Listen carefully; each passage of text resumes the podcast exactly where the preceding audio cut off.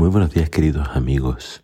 Hoy en Primero Dios te invito a que juntos leamos el Salmo 63. Dice así la palabra de Dios. Oh Dios, tú eres mi Dios, de todo corazón te busco.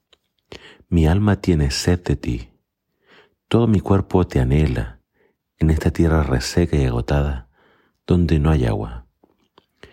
Te he visto en tu santuario y he contemplado tu poder y tu gloria. Tu amor inagotable es mejor que la vida misma. ¿Cuánto te alabo? Te alabaré mientras viva. A ti levantaré mis manos en oración. Tú me satisfaces más que un suculento banquete. Te alabaré con cánticos de alegría. Recostado me quedo despierto, pensando y meditando en ti durante la noche. Cómo eres mi ayudador canto de alegría a la sombra de tus alas. Me aferro a ti, tu fuerte mano derecha me mantiene seguro. Pero los que traman destruirme acabarán arruinados, descenderán a las profundidades de la tierra, morirán a espada y se convertirán en comida de chacales. Pero el rey se alegrará en Dios. Todos los que juran decir la verdad lo alabarán, mientras que los mentirosos serán silenciados. Haré las palabras, el título deja claro cuál es la situación de David. Dice que se encontraba en el desierto de Judá.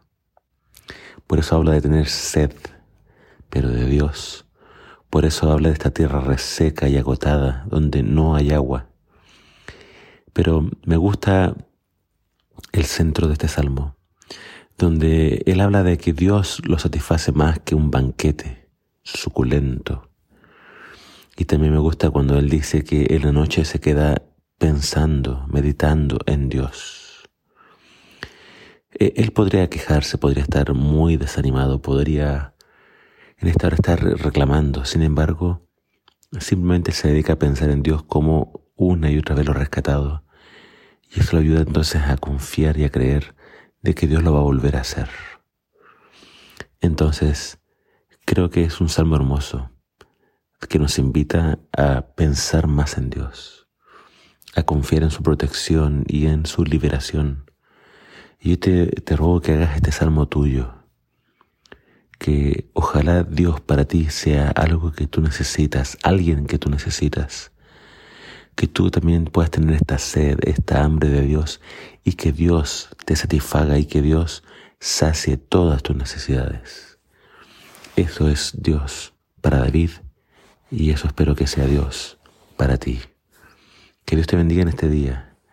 Y si estás en el desierto y si estás pasando por un valle donde no hay agua, confía porque pronto Dios te llevará a esas aguas como tu buen pastor. Que el Señor te bendiga.